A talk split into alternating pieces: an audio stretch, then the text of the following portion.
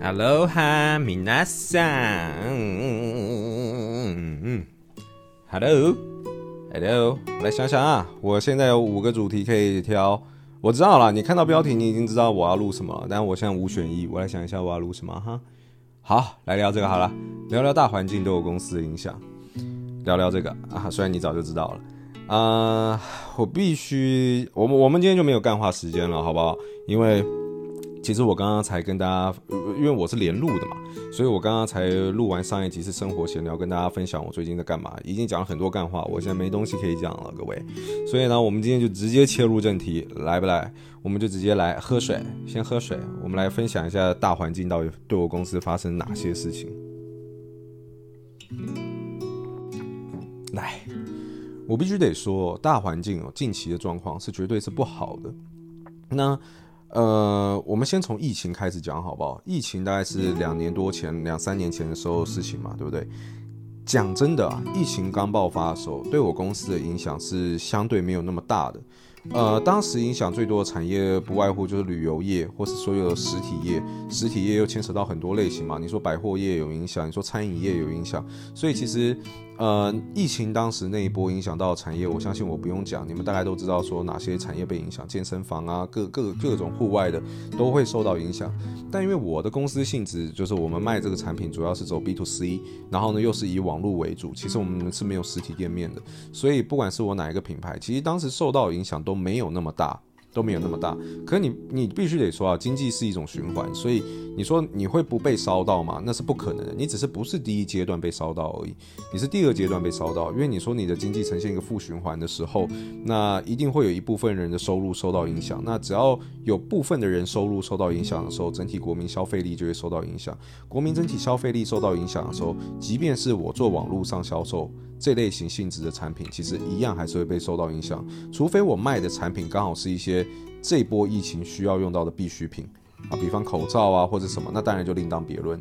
可是因为我做的产品啊，就是以高蛋白啊这种呃运动食品啊，然后又或是一些生活用品啊，其实这都不是说面对这个疫情需要的必需品，所以呢，我觉得它算是比较第二阶段才出来，就是。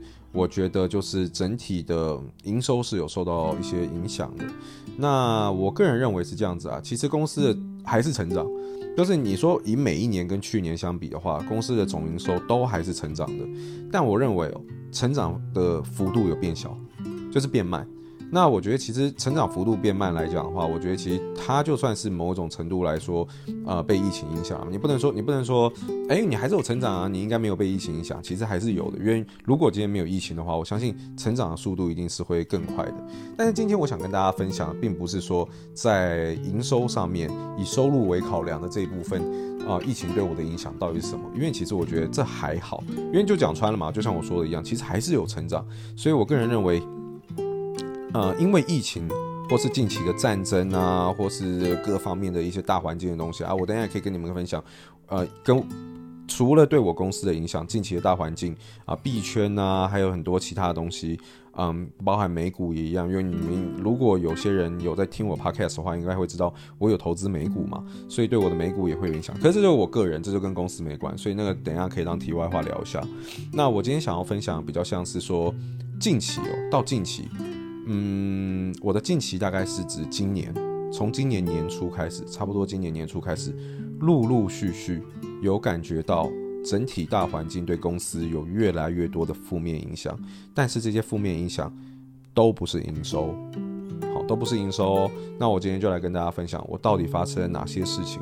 那今天呢，我想要分享的，以公司营运角度来讲啦，我不知道你们有没有一些人正有些创业的打算。如果有的话，刚好你的产业又跟我比较接近的话，我觉得你可以当做一种参考，然后去理解一下，如果你最近要做类似的事情的话，你要走食品产业或是生活用品产业的话，你有可能会遇到的状况会有什么？那其他产业就不讲了。如果你今天是什么呃饭店业啊，你是其他的其他类型的餐饮业啊，然后又或是观光旅游业啊，那这个我就没有办法，因为这不是我的专业，所以可能就不一定相关，好不好？那我们就先来讲，面对到的，我自己觉得，在我公司上面面对到的三大难题，这三个真的很烦，真的非常烦。第一个是船运费的上涨，整体的海运的时间还有费用有很严重的上涨，我要必须讲很严重的上涨哦。好，OK。第二是原物料的上涨。这些我相信你们可能都有听到，可是你们可能没办法有那么深切的感觉。我等一下用数字来跟你们分享。第二个是原物料的上涨，哦，这个一个是运费，一个是原物料。第三，这也是很麻烦的，是原物料的 delay，哦，原物料不止上涨，而且有一种无限期 delay 的感觉。那我再分别跟大家分享这三个东西，在我公司上面真的发生了很麻烦的事情。第一个，船运费上涨。船运费上涨，我讲真的真的很贵。在疫情发生之前到现在，船运费上涨了几倍？呃，我有点忘记确切数字了，呃，五到八倍吧，五到八倍，真的非常的多，真的非常非常的多，至少有五倍以上。那最多的时候应该真的有八倍，我忘我忘记确切数字，反正就是一个很夸张的一个数字。最近。一直卡在那附近，就是已经已经基本上降不下来。以前我们因为我以那个 Holic 来讲，我们有卖一个可能大家比较熟悉的产品线是鞋盒嘛。那鞋盒来讲，我们是每一个月都会进至少一个货柜，至少一个。大部分情况以前呃在旺季的时候，可能大概要一个月至少要进两个柜子哦。那进货柜来讲的话，我的海运费的这个要求是会比较高的，因为你你进到货柜的话，其实基本上海运费比较贵嘛。那我我我当然是说我是 compare 在你是个人小东西寄回来的情况下，那你去安排这种船运，讲真的，现在会遇到两个很大的问题。第一个是船很容易 delay，很容易缺船。然后呢，以前你。啊，货代公司跟我们压说几月几号会到，那基本上差不多就是几月几号，前后正负个两三天，应该是没有什么问题。你现在讲哦，delay 个两个礼拜哦，都是有可能的。船运现在很难搞，就是它的不安定因素现在变得很高。再来是船运费真的是大涨，涨到不行诶。以前这样子运回来，我这样举例好了，我我只是举例哦，可能船运费可能就一万五两万块，现在可能要。我六万八万之类的，就是它的船运费真的涨得太凶了。那你说你？不去做这件事情吗？你还是得做啊，不然你你的公司要怎么生存？那你说要反映在物价上嘛？其实也很难反映，因为你反映在物价上的话，那消费者可能就不买单。就像我刚刚前面提到，整体国民的消费力、整体 GDP 在下降的时候，那你你去做这个事情，那你你在市场上竞争力又会变更低。有时候公司会有很多公司的难处，就变成是你得牺牲自己的毛利，牺牲自己的净利。尤其是等一下我要分享原物料上涨，这个又是一个又是一个点。所以我们今天以协和来举例。好，你的船运费有一个非常大幅度的提升，四到八倍，你就这样想就好的一个提升。然后呢，你的成本已经上涨，再来就是原物料上涨。原物料又分两种地方，因为我两间公司都有嘛，一个是生活用品产业，那你说那种，呃，我们今天讲鞋盒就好，它是一个塑胶成型的、射出成型的东西。那这种塑料类的东西成本有没有涨？有啊，当然有涨啊。啊、呃，我记得涨了差不多是百分之二十吧，百分之二十几，百分之二十到百分之三十之间，哎。这涨很多诶，你不要听好像百分之二十三十，其实这已经涨了非常多。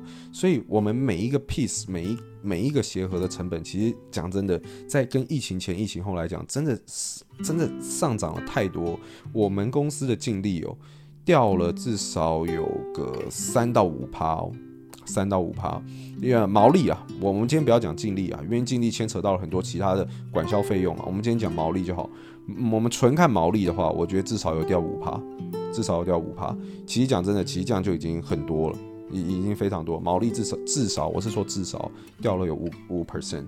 那这个东西啊，就是很难搞，但是你也还是只能接受。那其实这个是在我爱尔利这间公司上面，就是 Holic。那在 Body Ghost 这边的话，我觉得状况是比较惨的，是应该是说更惨。那我就直接接着讲原物料的上涨，我接着继续。船运费这个东西倒是比较还好的原因，是因为在 Body Ghost 里面，我们是呃大部分的情况都是在呃不是说大部分，是所有食品都是在台湾啊内生产的，这是肯定的。那那有些原物料它是会从这个德国啊，或者从欧洲啊，或者从美国啊，或者从纽西兰啊原乳源嘛，或是其他地方去进口进来。但是因为我们基本上是呃不会直接去进这些呃原物料，有时候会，可是很少，因为你要的 MOQ 其实很大，所以我们基本上都跟代理商拿。所以呢，他们的船运费去成长以后，当然会一部分反映在原物料的单价上面，但是反映更多的，并不是因为船运费的增长导致原物料的上涨，而是原物料的本身在上涨。那以 Body Goals 来讲，我们做最有名，可能大家最知道就是乳清蛋白嘛，或是我们的豌豆蛋白，有没有涨？我跟你讲，涨到爆，真的是涨到爆炸的那种。哇，喝水喝水，想到这个就很苦，你知道吗？你知道原物料上涨有多夸张吗？听好喽，以我们做乳清蛋白来讲，乳清这个最主要的。成分它一定是占这个每一包乳清里面是一个最大比重的一个主成分嘛？那你知道这个主成分，它它绝对是最大最大最大宗，剩下就是一些简易的一些啊调味啊，或是一些维生素 D 啊，就是简单的其他的东西去帮助我们达到那个多效诉求的一个东西。可是啊，主成分的一定还是乳清，乳清光这个原料它的成本上涨了两倍多。两倍多，两倍哦，并不是我刚刚讲的什么二十 percent、三十 percent，是两百 percent 哦。然后呢，这个成本还在涨，很可怕，真的，我真的只能说很可怕，很可怕。我们的我们的产品的毛利大受打击。我们在年初的时候，因为我真的是我觉得这个涨价真的是太可怕，所以呢，我们有跟我们的供应商谈一件事情，就是说你不要再涨我们了。但是他们也很为难，他们也要生存，但原物料上涨，他们也没办法。所以当时我们签了一个合约，在年初的时候，我们签订了一个合约。呃，当时对方的负责人又来，然后我们开会，我们谈了一个量，我就说我今年一定跟你做到某一个量，但是你承诺我，我们现在谈好的一个价格，在今年内都不准再涨价。你现在跟我谈好这个价格，我不管说未来的几个月它涨得多凶，你都只能用我们现在谈好的这个价格卖给我。但是我承诺，我这个合约里面承诺说，我一定跟你下单到某个量。好，那明年就是明年的事情，明年年初你就可以调整价格。如果你真的涨到一个受不了，你明年年初要调整，那那没有问题。那我们年初就是签了这个约。那所以目前为止，我拿到单价就是年初已经涨完了一个很可怕，我就说涨了两倍的单价。可是你说现在单价有没有更高？有，有更高，还在涨，这怎么弄？这受到战争跟疫情的影响啊，因为战争跟疫，我就我就讲乳源这个东西受疫情影响比较多。我真的觉得哦，疫情哦这种大环境影响，它是渐进式发生的。第一年你都还没有感觉，还没有感受那么深，以我的产业，可是到第二年你那个痛苦指数就越来越高，那个慢慢就会烧到你这边了。以这个乳源来讲啊，它现在遇到的状况就是这样子，因为疫情的关系啊，这些饲养这个牛的人啊已经不够了，那没有人养牛。没有人养，就你就是因为没办法上班嘛，都要远距离嘛，或者怎么样嘛？那你这种畜牧业，你又不可能远距离处理，所以就没有牛可以，就是没有人去养牛，没有人养牛，那牛它产出来的这个乳清来源，它就会越来越少。那原物料变少了以后，当然就会开始变贵。那这个乳源来源呢，全世界其实基本上就是两个地方啦。那这两个地方其实基本上都遇到一样的问题啊，所以。呃，乳源的这个供给产生了非常大的问题。那到现在，我跟你讲，就算现在疫情哦，全球疫情已经好了，呃，像我女友她也会问我这个问题，诶，那如果疫情最近趋缓了，那你们是不是价格就会回来？我跟你讲，绝对没有那么快。就是说，这种这种经济循环，它都是需要一定的时间。我我大胆预估，就算今天开始没有疫情了，最快也要一年，乳源的价格才有可能回来。因为很多东西是需要时间的，你知道吗？就像你做一个产品一样，你不可能说今天你东西到了，明天东西就会出来，是不可能的。就算今天完全没有疫情了，难道对方的公司不需要再重新找人，然后去养牛吗？重新找人要不要过程？要，可能要好几个月就过去了。然后大量找到人了以后，难道牛可是？一有人的牛就马上就生产了这些乳源吗？不可能，他们也是要慢慢来，慢慢来，乳源的增加量才会慢慢增加。乳源量慢慢增加以后，那难道增加以后就直接卖给我吗？不可能，因为跟我遇到一样状况的人非常多，所以呢，有这个需求的公司其实是非常非常多，它只能慢慢一个一个慢慢去缓解现在的供需问题。那等到我的量又在全球来讲一定不算多，所以等到排到我的时候，又好几个月过去了。你们可以理解吗？所以就算今天完完全全没有疫情哦，你觉得这个价格什么时候可以恢复到正常？我认为至少要一年。真的，以我的过去的经验来讲，我自己经营公司的经验，没有想象大家想象中那么快，一年都算快，真的都算快。那就更不用讲，现在有疫情，而且呢，病毒又还在突变，然后呢，每一个国家现在。呃的状况又是比较飘忽不定的。我讲真的，现在价格，你说它现在已经涨到点顶点了，要慢慢在，啊，因为这个东西是这样子啊，就是物极必反，它不可能永远都在上涨嘛，它一定有也是会下跌的嘛，这是肯定的。可是你说它已经涨到这个反弹点了吗？我个人是完全没有看到这个迹象，还在涨。绝对还在涨，那你觉得好奇说，那好，那这样子，那是不是所有竞争者的乳源的价格都成本都提高？我必须得说，一定是。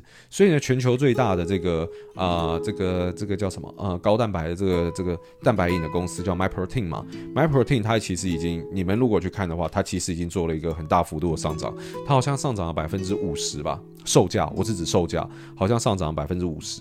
那台湾目前的状况呢？比较像是我目前遇到状况，像是有遇到其他一些厂商已经开始涨价，但只涨一点点，他们涨价幅度绝对没有办法 cover 这个成本的提升，绝对没有办法。我觉得现在是比较像是敌不动我不动的阶段，我啦，至少我现在是这样子，我现在阶段是敌不动我不动的那种感觉，因为我会觉得，嗯，不知道为什么，其实我们。我们家的品牌明明就是在做一些折扣的时候，其实买下来的时候，明明跟大家的价格差不多，甚至有比较便宜。可是呢，我们不知道是营造出来的形象还是怎么样子的关系，呃，给人家的感觉在市场上，大家对我们的评价好像都是价格稍微高一些的品牌。那如果我在市场上对大众已经有这样子的印象，我现在要涨价的话，我觉得我会失去掉很大的这个市场竞争力。所以我现在还没有涨价。那我会觉得为什么其他人还没有涨，是因为大家都还有一定的库存量。因为涨价是一个循序渐进的过程嘛，你要重新买高额的这个原料，然后重新做货，然后重新拿到货也需要时间。现在大家可能还有一定的库存量，是今年年初价格还没有那么高的时候的做出来的库存，所以还可以再嘎一阵子。虽然我觉得应该也不太可能的，因为我预估我我五月的时候就觉得他们应该大家应该都用完差不多，那现在已经七月底了嘛，对不对？所以我觉得应该差不多，台湾的陆陆续续的每一个品牌应该都要开始做价格上的调整。我必须得说，BodyGo 这个产品线哦，啊、我预计最晚哦，应该九月，我应该也得调涨价格，因为我再不调涨，毛利率真的太低了，那我这个公司真的会没有办法生存下去。啊、我呃没有没有到那么夸张了，但是一定会非常非常的受到打击。毕竟我刚刚就讲成本成本直接变成两倍，诶，成本变成两倍，你们如果有在开公司或是。或者没有在开公司，可是有一些呃商务概念的话，你们就会知道，这对一间公司来讲，而且是主要我们受呃卖的产品线来讲，是多大的一个打击，你知道吗？那好，所以原物料上涨这个大环境对我们公司来讲，现在是非常非常大的影响。不管是哪一个品牌都有影响到。你不管是做生活用品的，不管是做我的这个食品产业都有影响。那我今天讲，其实每个产业一定多多少少都会被影响。只是因为我不是做那相相关的事情，所以我可能没有办法用这种实际的例子跟你分享。但我跟你讲，我我觉得百分之九十的产业一定都会受到影响。那再来讲第三点，也是很麻烦，就是原物料 delay。那因为那原物料 delay 的话，这部分就是因为战争的关系，就是因为战争的关系。你知道战争的关系其实会影响到很多国家，不是只有不是只有在打仗的国家会被影响。然后包含我们之前原本要跟俄罗斯的一个植物奶品牌合作啊，后来就不合作，因为觉得正在战争的关系，我们怕对。消费者的感官其实不太好。如果我们跟某一个国家去合作的话，所以呢，我们当时有一些 project 就先暂停。但那个暂停，我觉得倒还好，不对公司没有什么影响嘛。原本是要合作，没有合作。那其实毕竟那个合作的主要内容也不是站在营收考量，只是站在一些品牌宣传或是做一些有趣的内容。所以那对于公司的影响并不大。可是对于公司目前近期很大的是什么？我可以跟你们分享一个，就是。我们目前正在泽泽募资的代餐，我们目前在泽泽募资的代餐，募资金额应该目前是接近两百万或者在两百万左右吧。那我觉得是比我预期低啦，是比我预期低上不少，但也还算是可以吧，也还算是可以吧。但是我觉得差强人意，差强人意。那大家可以去看一下，我真的觉得这支产品是一个很好的产品。虽然呃，我先讲啊。虽然这个产品目前的表现是低于我的预期了，但是募资金额两百万，其实我觉得在食品产业来讲，应该还算是一个不错的成绩。所以，哎，不要因为我讲的话就去贬低这个产品啊！你们可以去看一下这个泽泽的内页，其实我们在里面针对这个代餐，其实一样是我们自己研发的。然后我觉得好喝，而且蛋白质含量高。然后呢，我们又添加了其他的一些，就像我们。品牌的益有啊，一如既往的这种多效性的这种概念，不是只是让你有饱足感而已，不是只是让你可以减肥或者维持曲线，我们还有加入了一些其他的一些功效。我觉得有兴趣的话可以去看一下。我觉得这支产品当时我们也是蛮认真在研发这个东西的。那好，那对于这支产品造成了什么样子的影响呢？我跟你讲，有有影响。唉，因为这支产品，第一个我必须还是要重重新讲一个东西，就是我们泽泽募资的时间长嘛，对不对？我们在一开始在做这支产品的时候，呃，要上这支产品的时候是今年年初嘛，那我们当时要需要去定价嘛，市场定价。那市场定价的时候，我定了一个比市场上大部分代餐都便宜非常多的价格，大部分市场上一包代餐很贵。有，就在一百块左右一包代餐，我们卖的非常便宜，在六十几块、六七十块一包代餐，所以我们大概是平均市场上竞争的者的，我觉得平均价格的七折吧，算是真的是非常的低了。那做到这个。做到这个价格，一部分是想要反馈给消费者，一部分是我觉得这个产品应该是可以用更亲民的价格去让市场上去接受。那除此之外，我当时定这个价格的时候，其实我能接受这样子的毛利率，是因为我当时用了年初的成本去计算。那年初的时候的所有原物料成本都定在某一个值嘛，那我觉得可以接受，那我就是定出了这样子的售价。但讲真的，我必须得说，等到这波折折结束以后，放到我们官网去贩售的时候，我一定涨价。一定涨，所以如果你现在对于这个代餐有兴趣的话，我觉得真的可以去支持或者看一下。我一定涨价，百分之百，我绝对发誓。原因是什么？是因为我刚刚提到第二点，原物料上涨这件事情已经对我们的代餐的成本有很大的影响了。那我就讲了嘛，因为我们提供的这个蛋白质含量比较高嘛，那我们提供这蛋白质含量比较高里面的主要原料，其实就讲到刚刚也是上涨了非常非常多。啊，这我只能说非常非常多，我们的毛利率也严重受到影响了，所以我不上涨不行啊。那可是泽泽，我现在不能调调价，因为募资一旦募资下去的话，你价格就被 fix 在那边，你是不能随时调价，这是会有违约的状况。所以我们的价格目前还是只能停留在那边，然后去做贩售。但是等到结束以后，我我我就必须得调涨。那除了原物料上涨，对于我正在募资的产品会有很大的冲击，因为你就是每一天就看着原物料上涨以后，然后你所卖出去的产品的毛利率越来越低，肯定什么事情都做不了。那第二个更麻烦的是什么？你赚的少就算了，你现在遇到一个状况叫做原物料 delay。那因为战争的关系，很多原料都 delay。然后呢，因为战争，然后因为这个大陆封城哦，这两个点，我不知道你们大家知不知道，大陆有部分地区封城，那很多东西是出不来的。那我们我们并不是说跟大陆买这个原物料，你们放心哦，是这一间是大陆的一个非常非常大的一个食品的这个代理商哦，原物料的代理商，它是跟其他国家国家进的。那因为战争的关系，它进不来。那我们是，因为它是有签这个代理权的，所以我们没有办法直接跟其他国家。加叫这个原料进来，我们一定要透过这个大陆的这间最大的这个代理商，才能再叫进台湾。那这个是他们之间有签这个亚洲区的独家贩售权啊，所以没有办法，所以我只能跟大陆买。但你们不用担心啊，这不会签掺掺到什么不好的东西哦。这所有原物料都还是会是从这个国外进口的。那因为战争的关系，他们东西就进不来嘛，进不来以后，然后因为我们量又小嘛，所以呢，中间就是 delay 又 delay 又 delay。那所以，如果你是有支持或者有去看这啧啧页面的话，你们会发现我们延期了，延期出货。我们原本预计出货时间，我记得是七月吧。那现在我们能赶上最快出出货时间，应该是八月底或九月初。这已经是很好的结果了，这已经很好结果。我们去请别人帮忙去借同样的原物料，就是说供应商那边，台湾又有。一个供应商，反正它是很多层啊。那台湾的这个供应商呢，其中某个原物料呢，它其实有备货，可是它是帮其他公司备的。那我们要走海运的话，还要再两个月。那我如果从现在开始算，走海运还要再两个月，而且还不一定哦，因为现在还在 delay 的状况，他也不可能承诺说两个月一定会进来。就算两个月以后进来，都已经九月底了，那我还要做货，我还要给台湾的代工厂去做货，做完货我拿到产品都已经十月，然后寄给消费者，大家不大家不骂爆才怪。那泽泽的这种募资的话，我觉得大家在上面有时候有些啦，我只能说部分啊，我不会以偏概全，言论又比较激进一点，比较可怕一点，那 就可能会有一些负评产生。我们也不希望有这种状况。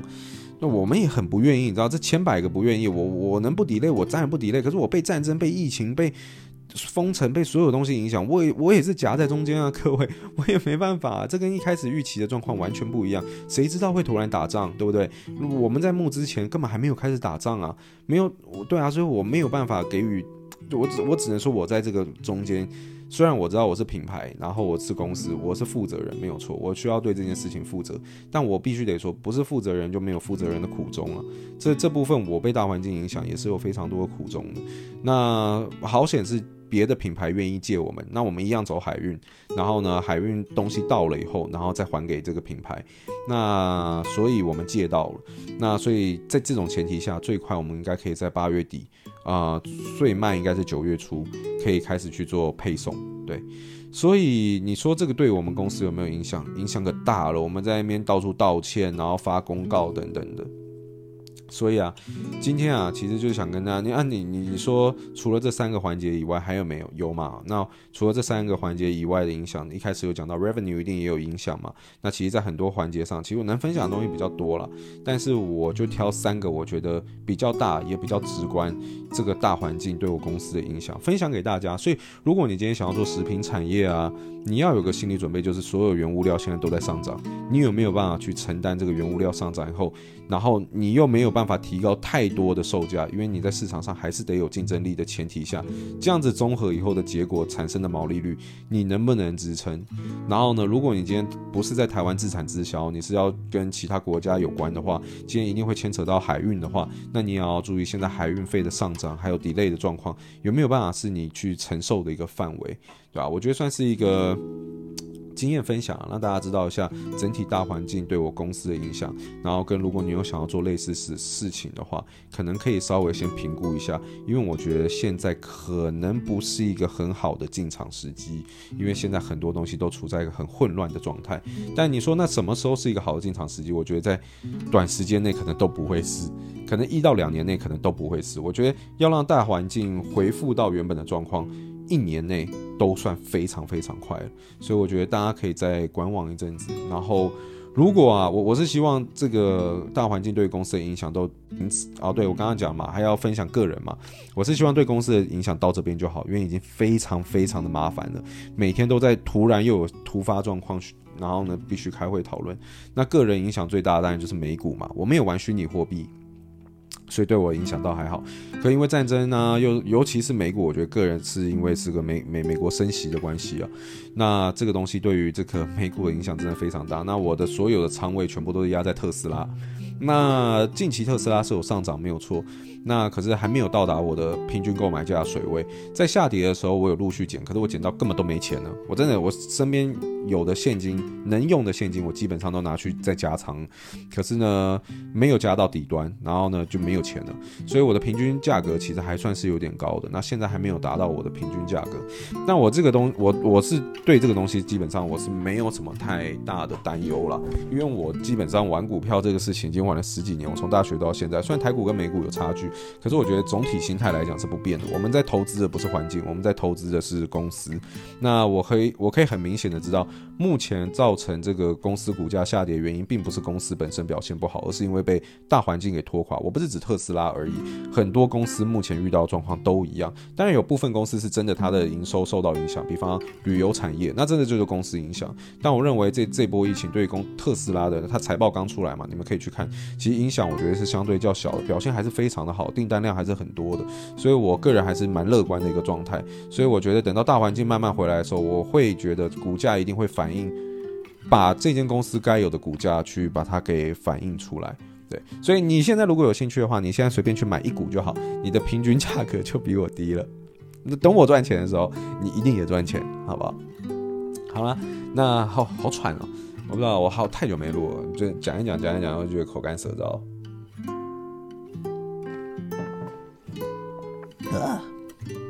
好了，那今天大概就跟大家分享一下大环境对我公司的影响。那如果你觉得今天这集的内容还算有趣，然后对你有帮助的话，希望你可以在 Apple Podcast 或 Spotify 上面给我一个好评。那我们就下礼拜再见啦，拜拜。